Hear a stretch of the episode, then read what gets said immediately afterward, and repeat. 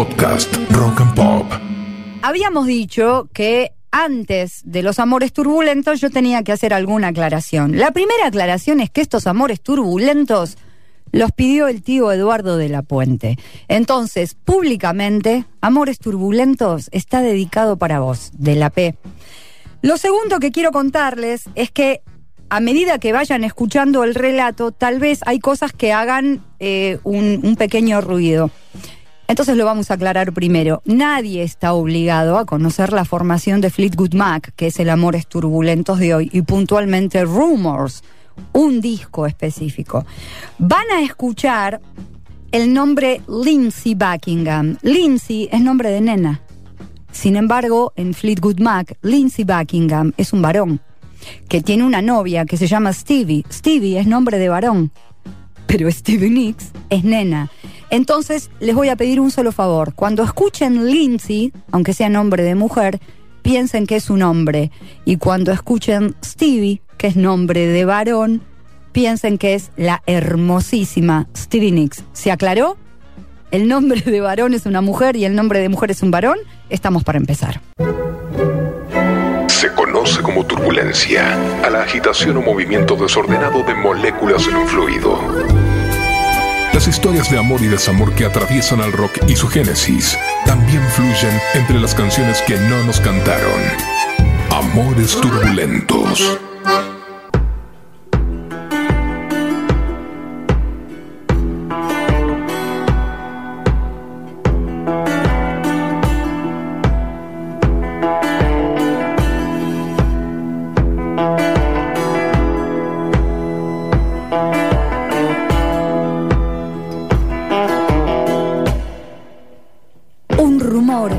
Es una información cuya veracidad está en duda o no puede corroborarse. Lo habitual es que los rumores se generen y se transmitan entre la gente, aunque en ocasiones son propagados desde los medios de comunicación.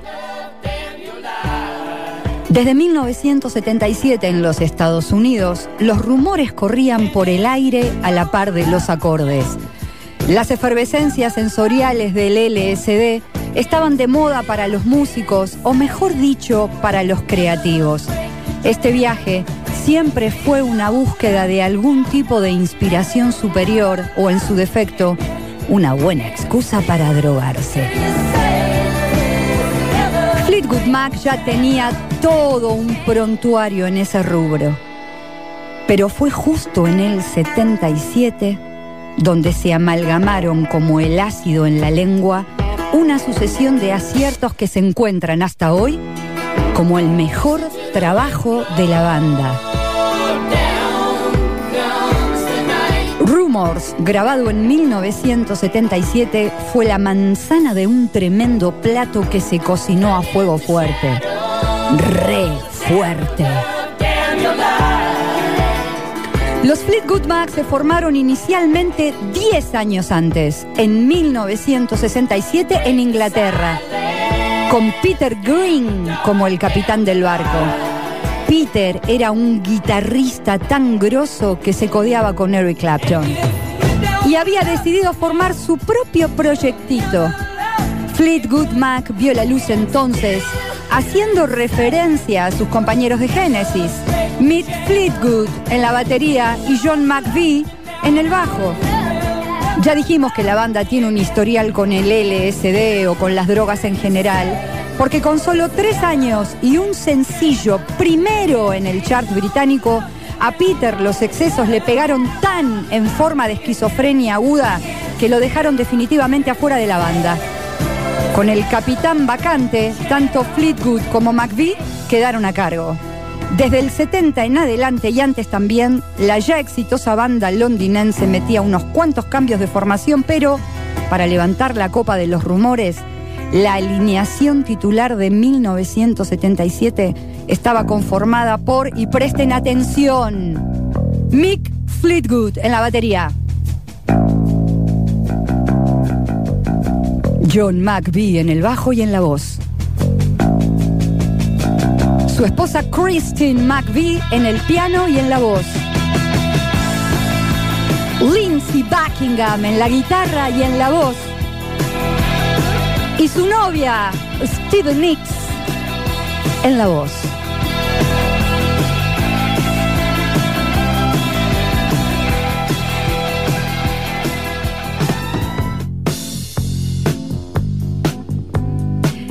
Nunca vamos a saber la fecha exacta en que la rueda se puso en movimiento, pero que había rumores de hecatombe entre los miembros de la banda. Sí, señores, lo sabía. Pueblo chico, infierno grande, dicen algunos. Imagínense entonces un pueblito de cinco. La banda venía muy bien, venía de pegarla con su álbum homónimo, con el que vendieron más de 5 millones de copias y alcanzaron el éxito internacional. Pero como ya sabemos que puede pasar, así como subía la popularidad, subían los problemas. Para 1977, y sumado a todo el entorno de drogas que era moneda corriente, las parejas McVie y Buckingham Nick, Nicks, perdón, estaban más tóxicas y truncas que nunca. En este contexto y contra todo pronóstico, la banda se las ingenió para vomitar en forma de disco todos los conflictos emocionales posibles y convertirlos en 45 millones de copias.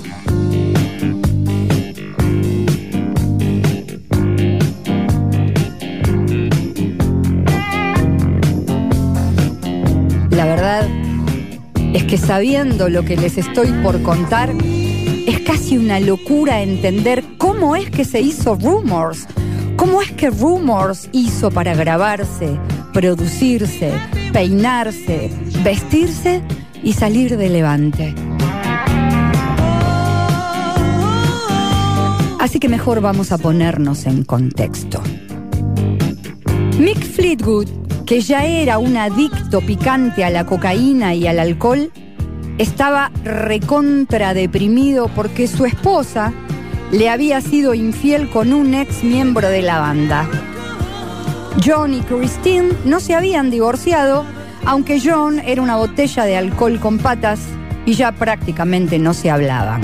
Para colmo, You Make Loving Fun, uno de los hitazos del disco, es una dedicatoria de Christine a un técnico de la banda con quien se acurrucaba en ese momento y en las narices de su marido. Es decir, John McVie grabó en el bajo un tema que escribió y canta su mujer para un técnico de la banda que estaba ahí mismo. ¿Se entiende el enrosque? Los dos que faltan, Buckingham y Nix. No se iban a quedar afuera, ¿no? La pareja ya se había separado y peleado varias veces. Algunos dicen que por los conflictos voyeuristas que tenía Buckingham. No lo sabemos. Pero lo que sí sabemos es que la definitoria fue porque ella, Steven Nicks, comenzó a notar que, aparte de gustarle mucho sus sesiones eternas de cocaína con Fleetwood, también le gustaba irse a la cama con él. Así las cosas entonces. Ahora el batero con la cantante, que es a la vez la ex del guitarrista. En este tiempo, los únicos dos tontos que no iniciamos una affair fuimos Lindsay y yo, bromeó en una entrevista John McVie.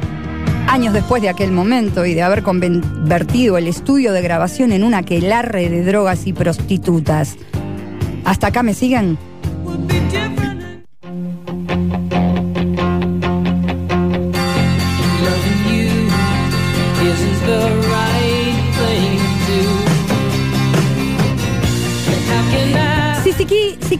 Representar esta escena en un lienzo, tendríamos que dibujar a una de las cantantes y ex mujer del bajista con un técnico de la banda.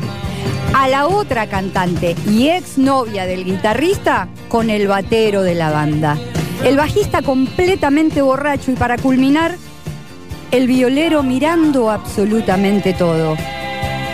De este conglomerado estrafalario, Fleetwood Mac nos dio su disco más genial conflictivo y sincero, así es Rumors, en el cual no faltaron las chicanas en forma de canciones dedicadas entre los integrantes y durante los ensayos. Lo loco es que de ahí llegan los Grammys y el éxito absoluto. De más está decir que ninguna de las parejas previamente mencionadas se mantiene vigente hoy, ¿verdad? Solo el tiempo conoce la verdad. Y si bien se dice mucho acerca de este disco, que son rumores, lo que el tiempo sin duda nos ha revelado es que el nombre no le pudo haber calzado mejor. Que a 40 años de su debut el disco superó las 45 millones de copias y que por donde se lo mire es un clásico de clásicos salido de una novela de amores turbulentos.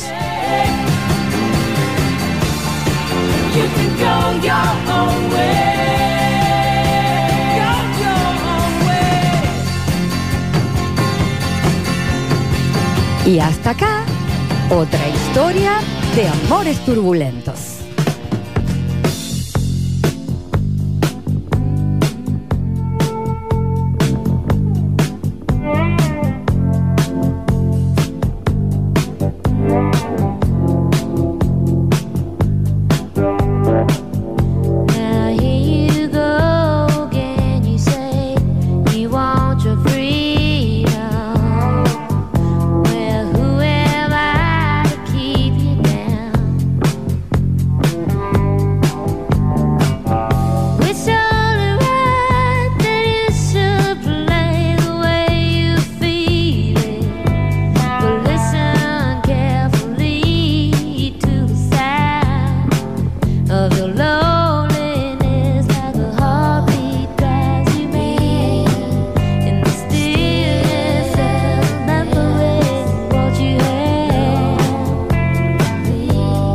过去了。